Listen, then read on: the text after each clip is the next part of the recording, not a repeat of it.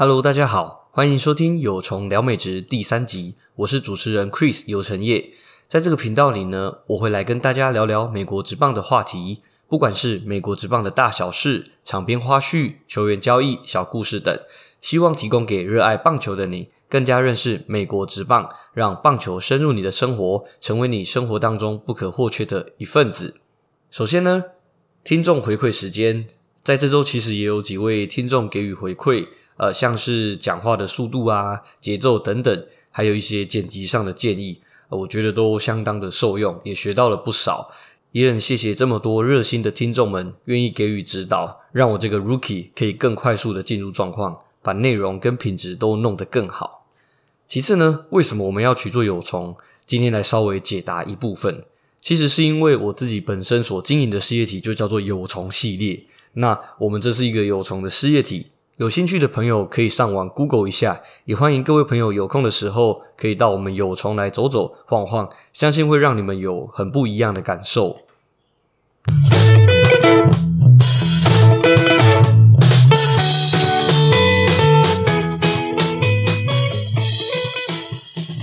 那首先，今天的第一个主题是你猜我答，今天的题目是。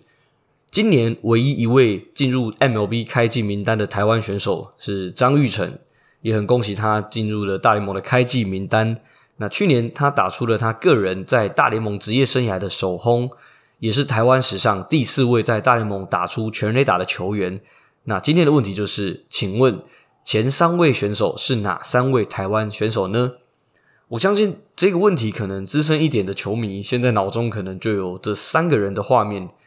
那我相信，在经过了台湾媒体大量的报道或曝光，答案应该不难猜到。那我也会一样，在节目的后段再来跟大家聊聊这三位到底是哪三位球员。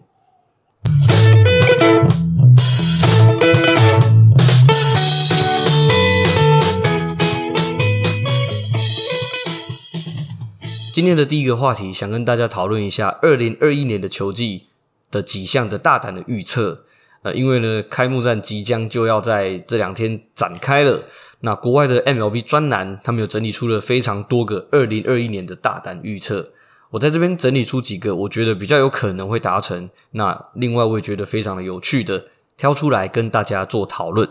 其实球赛就是这样子嘛，我们在开季的时候都可以怀抱着很大的梦想，我们可以大胆的预测。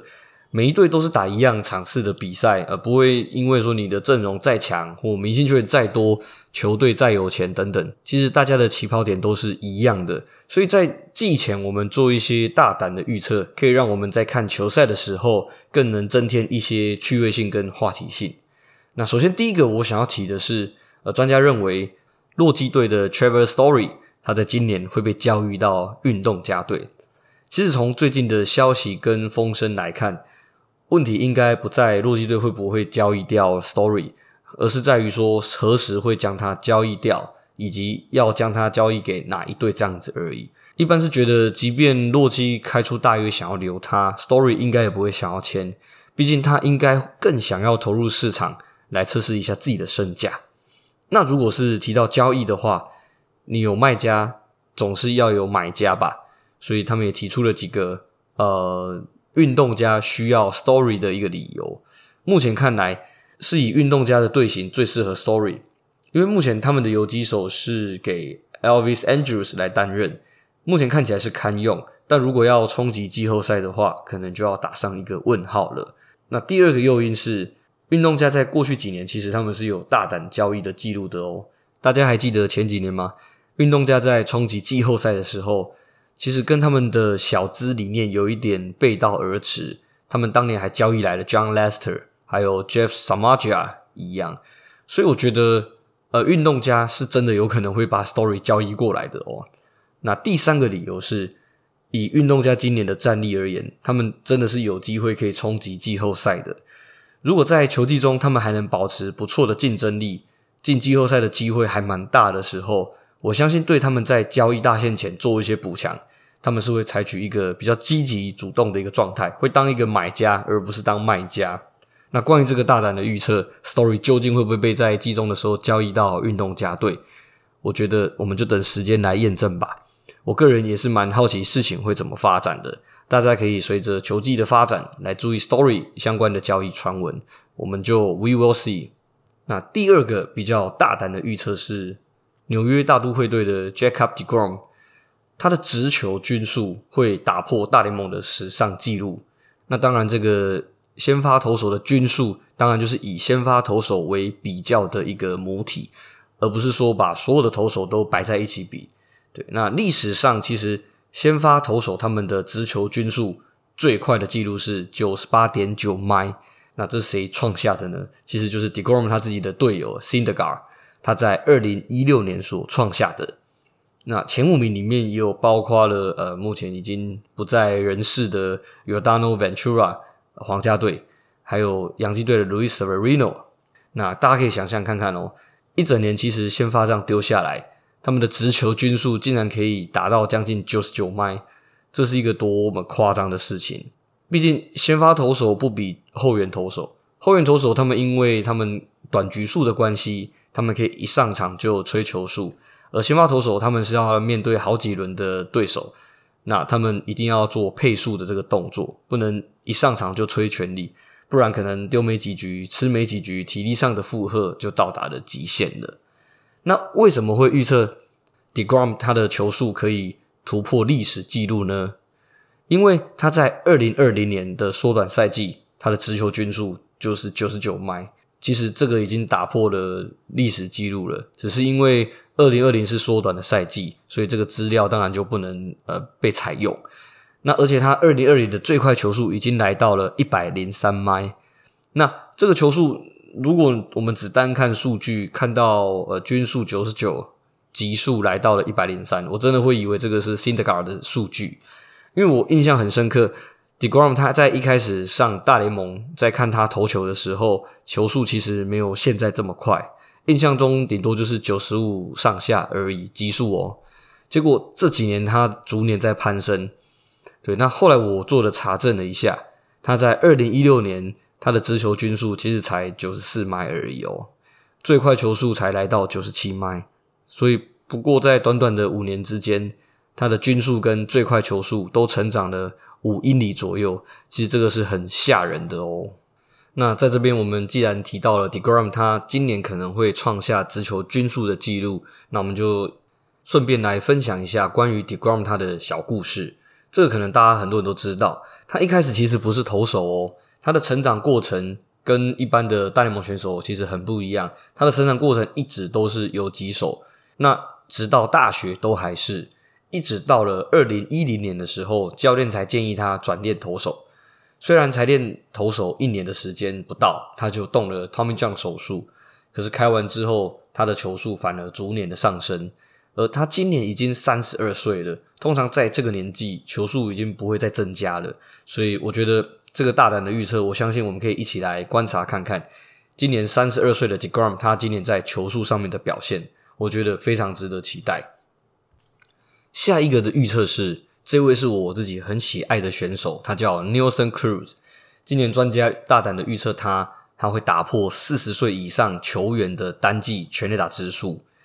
那先来说说历史记录好了，史上的第一名是二零一六年的红袜队 David Ortiz，那年他打了三十八支全垒打，那年他是四十岁。那第二名则是一九八七年老虎队的 Darren Evans，他的三十四支。那今年大联盟的开季名单里面，其实只有三位选手是超过四十岁哦，分别是 Nelson Cruz、Albert Pujols 还有 Rich Hill 这三位。那为什么预测他会打破这个记录呢？因为他的生涯轨迹其实很特别，跟一般的选手都不太一样。他是属于越打越好的状态，而且他的击球出数并没有随着他的年龄增加而降低哦。他的击球出数到现在也都一直保持在联盟的顶尖水准。那像他在二零一九年的时候，他打了四十一支全垒打。那二零二零年他的缩短赛季，他也打了十六支。其实如果按照去年这个速率来换算的话，整年一百六十二场，他是会打到四十四支的哦。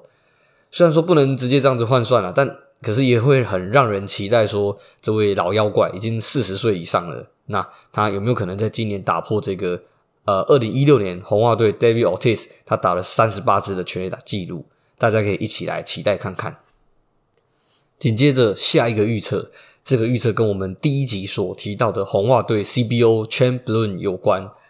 当年就是他在光芒队带起假先发的风潮。那这个预测是光芒队今年的先发投手，他们平均每一场先发会低于三点五局。其实这个反面的意思就是说，光芒队的中继投手他们丢的局数会大于他们先发投手一整年下来所丢的局数。但各位知道吗？其实这个听起来好像很不可思议，怎么会中继投手、后援投手他们加起来的所有局数会比先发投手还要多呢？我本来想说要突破这个记录，可能是相当的困难，因为怎么可能？诶，先发投手投的竟然比中继后援还要少。后来我去查了一下，这个记录竟然在二零一八年的时候就被光芒队他们自己设下记录了。他们在二零一八年，他们的中继后援的局数已经多于他们的先发投手了。这其实也是很颠覆我们长久以来对于先发跟后援呃这两个名词跟角色的一个观念跟定义了。那给大家一些基本的概念，最短平均先发局数，其实第一名就像我刚才提到的二零一八的光芒队。但通常如果一支球队他们的先发投手他们平均吃的局数太短，都会直接反映在这个。呃，球队他的先发投手深度不足啊，或状况非常的多，伤兵问题、实力不足等等，其实很容易会直接反映在他们的战绩上的。所以，如果这些年来我们看到，或历史以来我们看到这个球队他的先发投手局数平均都吃的非常的短，我们会很直观的反映在他的战绩上面，可能就觉得，诶，这个球队他的战绩一定不会好到哪里去。那也确实是这样。因为先发投手他们对于比赛的胜负掌握度其实相对起来是很高的。举个例子，在记录当中，最短的平均局数记录有二零一九年的三队，分别是二零一九的天使、还有蓝鸟、还有水手这三队。他们三队都只有能够吃到四点二局或四点六局左右。那你知道他们在二零一九年的战绩是多少吗？其实天使跟水手就是当年他们那个分区的垫底跟倒数第二，那蓝鸟只是在美联东区倒数第二，只有赢过当年的精英队而已。但光芒虽然在这个最短平均先发局数创下了纪录，可是对他们来讲却不是这么一回事。他们屡屡创下最短的先发局数，可是他们还是一直都保持着不错的竞争力。我觉得这就是他们厉害的地方。他们将先发投手。不再就只是先发投手的观念，后援投手不再就只是后援投手的观念，对，所以今年他们预测的光芒队他们先发投手平均局数会低于三点五局，不是没有根据的。那稍微看了他们的先发轮值，他们的成员有谁呢？像第一位是 Tyler Glasnow，他在二零一八年之后，他就再也没有单季丢超过八十六局了。还有第二个是 Ryan Yarbrough。他也是常常是假先发的首选，那预计他今年也会先发跟假先发两头跑。第三个是 Chris Archer，这位刚回归的前王牌，他其实也才刚动过一个叫做胸廓出口症候群的手术而已。那这个手术也让他去年在海盗队几乎没怎么出赛。还有第四位是 Michael Wacha，他这几年也几乎都没有丢超过一百局。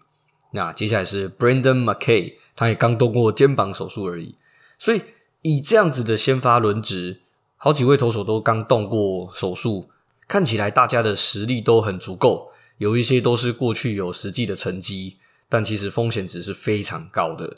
所以呢，呃，也提供一个很有趣的看球的观察点给各位哦。那再来下一个预测很特别，非常的特别，这个是我觉得所有预测里面我觉得最有趣的一个，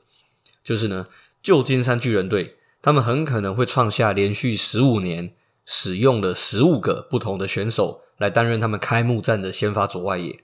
这个听起来可能觉得有一点点奇怪的预测，但其实还蛮有趣的哦。对，那先问一个问题：有人知道上次连续两年担任巨人队左外野手的选手是谁呢？资深一点的球迷可能会将这个时间，我刚才提到了嘛，十五年，他们先回推了十五年之后，他可能会猜得到。没错，就是在二零零七年的 Barry Bonds，这个够夸张了吧？这也代表着他们在过去十四年，他们都使用了十四个不同的选手来担任他们开幕战的左外野先发。那其实今年其实蛮有机会可以中断这个记录的，因为今年预定的左外野手先发左外野手会是 Alex Dickerson，而去年二零二零年的开幕战先发左外野手也是 Alex Dickerson，是同一个的。那你可能会觉得说，诶，那这个记录可能今年就要被中断了。但是，对，凡事都有一个 but。那他其实去年他打的也相当不错，可是呢，他非常不擅长打左投手，而今年。巨人队的开幕战对手是西雅图水手队，他们预期派出的先发投手会是 Marco Gonzalez 来先发，所以很有可能会让右打者来接手，而且可能的人选会有 Darren Ruth 还有 Austin Slater。那如果真的是像我们所预测的这样子，这个记录就会继续的被延长下去。那我所提的是这个记录持续被延长下去，而它的历史记录是多久多少年？哪一个球队用了连续几年都是用了不一样的先发的野手呢？其实是历史记录是精英队，他们在一九三三年到一九五八年，总共是二十六年之间，他们用了二十六个不同的左外野手，在他的开幕战担任先发。而这个预测的好处就是，这个预测在开戏的第一天就可以知道答案了。对，所以我觉得非常有趣，大家拭目以待吧。好，来到最后一个预测，我觉得简单明了。二零二一年，我自己个人预测，洛杉矶道奇队他们将会连续第二年拿下今年的世界大赛冠军。到时候季末的时候再来验证，诶，我们所做的这些预测有哪一些真的有成真，而哪一些差了多少这样子。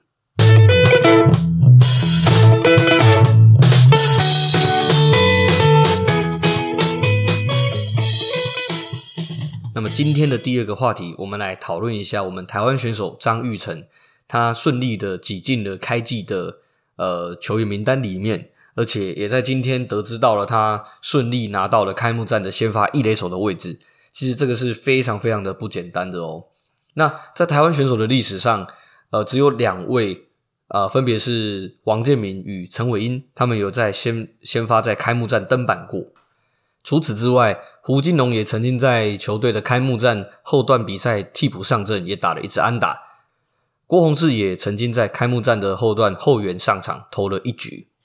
那我们今天要来聊聊的是我们台湾选手张玉成，他是今年球季唯一一位进入大联盟开季名单的台湾选手。因为稍早林志伟已经被下放到小联盟了，虽然这几天他还是有持续在出赛，可是那是因为小联盟的呃他们的球季会在稍晚才会开打，所以他还是暂时都会留在球队当中。那其实从二零零五年开始。每年都会有台湾的选手在大联盟的开季名名单里面。那早期的王建民时期到郭泓志、陈伟英等等，都是让这个记录一直的延续下去。但在去年开季的时候，因为陈伟英已经不在了大联盟，所以剩下的张玉成、林子伟这两位野手还在大联盟开季而已。但这也创下了第一次有两位野手同时在大联盟开季的台湾纪录哦。因为以往都是台湾选手。呃，都是投手的身份居多，在大联盟的开季名单里面。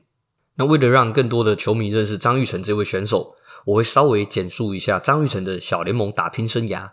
最后也会叙述一下我对他自己的看法与期待。那张玉成他的旅美生涯是在二零一四年开始的，他并在他二零一六年的球季打出令人很惊艳的成绩。他那年在高阶 E A，他整季缴出了单季三十支二垒安打。八支三垒安打，十三支全垒打，七十分打点，另外还有十一次盗垒的成功的表现。其实这样的表现给了教练团一个非常棒的印象分数，尤其是在长打的部分，很让人家印象深刻。到了隔年二零一七年，他因为他前一年的好成绩，他就被球队升上了二 A。而他身上的二 A 之后，他也立即缴出了呃蛮亮丽的一个成绩单。他打了二十四支全垒打。还有二十四支的二垒安打跟五支的三垒安打，另外还有十一次的盗垒成功，这样的成绩基本上他已经将高阶 1A 的成绩成功的复制到了 2A，所以我觉得在这个时候，对于印第安人队的教练团而言，他们可能是看到了一个具有潜力的未来的三垒手。而他在二零一七年，他夯出了小联盟的单季全垒打新高之后，二零一八年他就来到了三 A 层级哦。其实一年一个层级算是很快的了。那他各方面的打击手感都进步了不少，不管是在打击率啊、上垒率、安打的支数，他都小幅的成长。虽然说全垒打的部分呃稍微有缩减了一些，可是可以想象说三 A 等级的投手一定是比二 A 更强大的，而。他的 power 锐减其实没有到会影响到太多，所以他整体他在第一年三 A 的成绩也是一个相当不错的成绩，而且他在季中还有一场被叫上大联盟去递补，只可惜当时没有有表现的机会，就又再次被下放为小联盟了。那一直到了二零一九年的六月二十八号，属于张玉成的机会终于来了，他也终于接到了上大联盟的那一通电话。因为三垒手 Jose Ramirez，他因为要请育婴假，要休息一到三天，所以球团决定将张育成拉上大联盟。那他也成为台湾第十六位登上大联盟舞台的台湾选手，更是内野手当中的第三位。前面两位则是林子伟跟胡金龙。那由此可见，要以野手的身份上大联盟是多么困难的一件事情。而他马上就在隔天面对巴尔的摩精英队的比赛，他就完成了大联盟的初登板。他马上就打了一个先发第八棒三垒手，最后在比赛的后段还移防到了游击手的位置。总计他那场比赛是三支零，然后还有吞下了一次三振。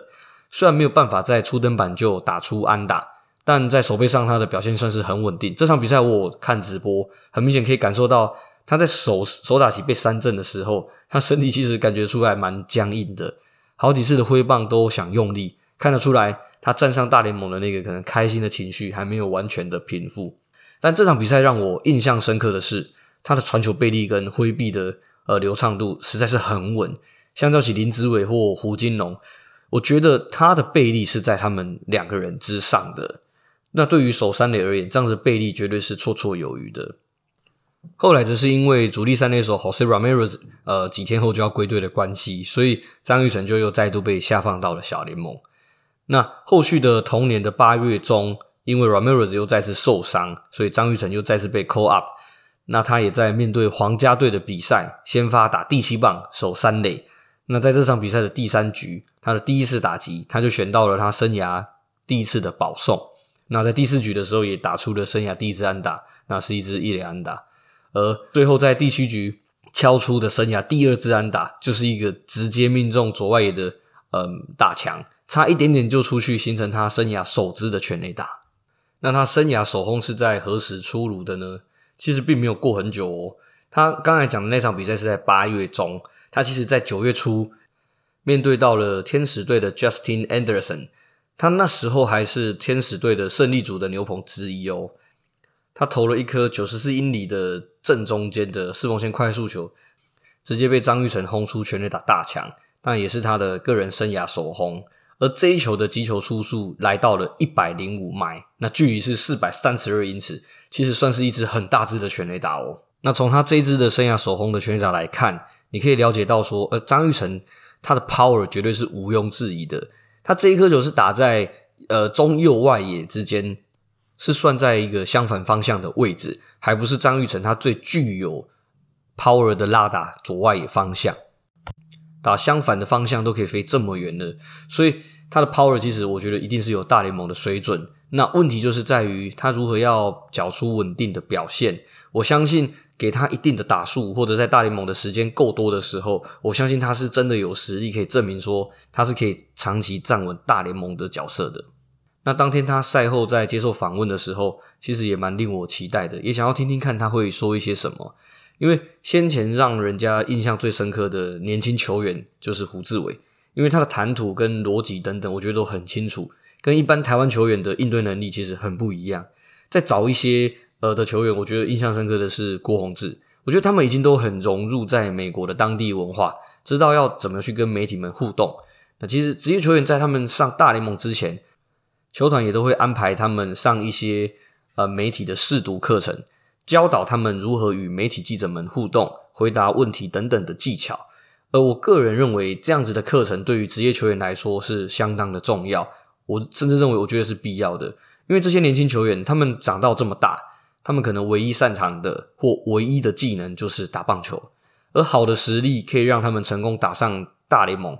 但他们马上就要面对这一大堆媒体记者的提问或访问，有一点像是呃，在一夜之间，所有的瞩目焦点都在你的身上。我想，换作如果我们自己是那些球员，也会感到很彷徨无助吧？会想说，呃，我不就是单纯打好棒球就好了吗？为什么要去跟这些记者们、媒体们打交道呢？我就打好我的球，稳定的表现，然后拼个大合约、好合约，赚大钱，成为明星球员等等。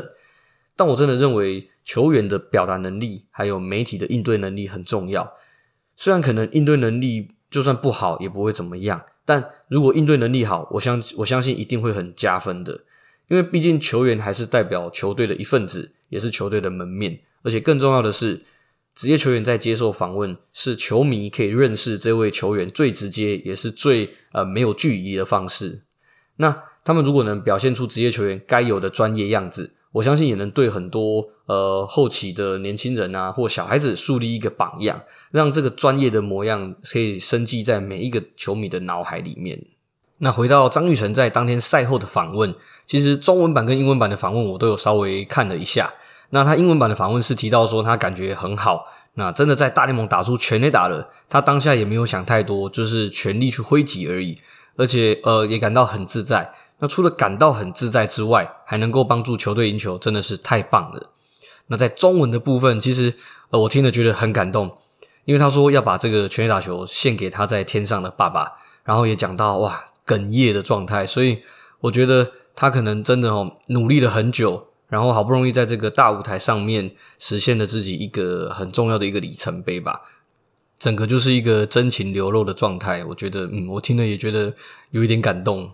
那到了二零二零年的缩短赛季，因为新冠肺炎的关系，所以整个小联盟的赛事就是无限期的延期。那这也间接影响了张玉成他的出赛空间，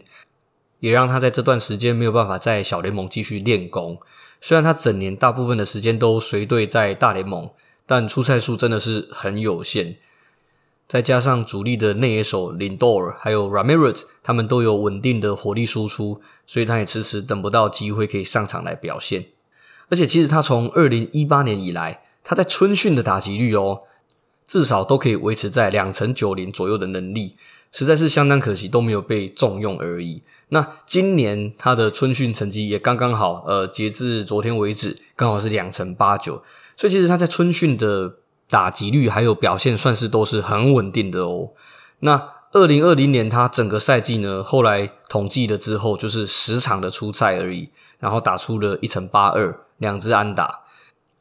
那时间来到了今年的春训，教练团再度跟他讨论了，说，呃，如果他未来要增加他在大联盟出赛或稳定待在大联盟的机会的话，他必须要再多练一个守卫。那后来我们也都知道了，就是他多练习了一个一垒手的位置。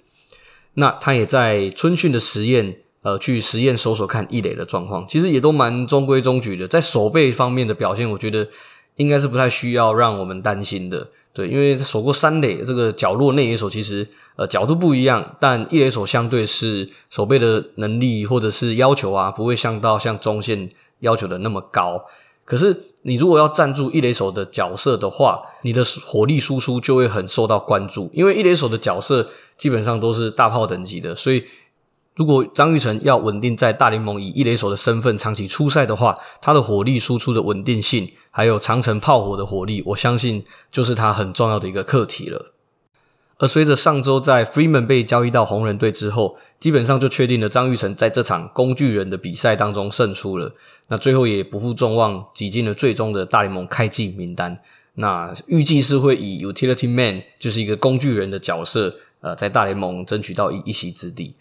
那他新赛季他相当有机会以一个工具人的身份嘛，去摊到不少的出赛机会。我觉得，呃，我们也期许他在二零二一年的球季，他可以靠着这个角色，慢慢争取到出赛的机会，把握他出赛的机会，慢慢的把自己的实力，呃，稳定的输出，继续努力成为台湾人首个内野手在大联盟站稳的一个案例。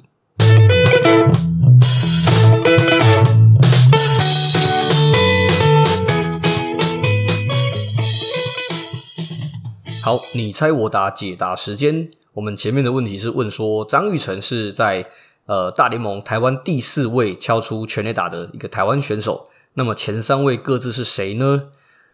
第一位是郭宏志，再来是胡金龙，第三位则是林子伟。那么依序是三位呃在张玉成之前，然后他们在大联盟有打过全垒打的台湾球员。郭宏志，我想我们就不用赘述了，他就是在那一场呃三连轰的道奇队的比赛当中，他也是参了一咖。那胡金龙他在大联盟呃有打了一支 Brett Tomko，那时候新闻媒体也报得很凶。而林子伟啊，他也是在诶就在那个印第安人队的主场打出他生涯的首支全垒打。那最后我们也期许说，张育成可以稳定的在大联盟出赛，然后让我们台湾喜欢美国职棒的球迷可以每天追着他跑，每天追着他的成绩，还有他每天上场，然后每天可以多了一个期待在看美国职棒。好，那么以上就是有从聊美职第三集的所有内容，也欢迎喜欢美国职棒的朋友一同来订阅参与讨论。我们的 FB 社团讨论区也都正式开放喽，呃，这个礼拜也增加了不少的会员加入，那也希望大家有兴趣的话，都可以上 Facebook 搜寻有虫聊美职，按申请加入就可以加入喽。那也希望喜欢美国职棒的球迷们，希望透过每个礼拜一集的 Podcast。每个礼拜一集的有虫聊美职，让更多喜欢 MLB 的球迷多一个管道，可以认识美国职棒，闲聊美国职棒，让生活增添点色彩，让棒球融入你的生活。我们下次见，拜拜。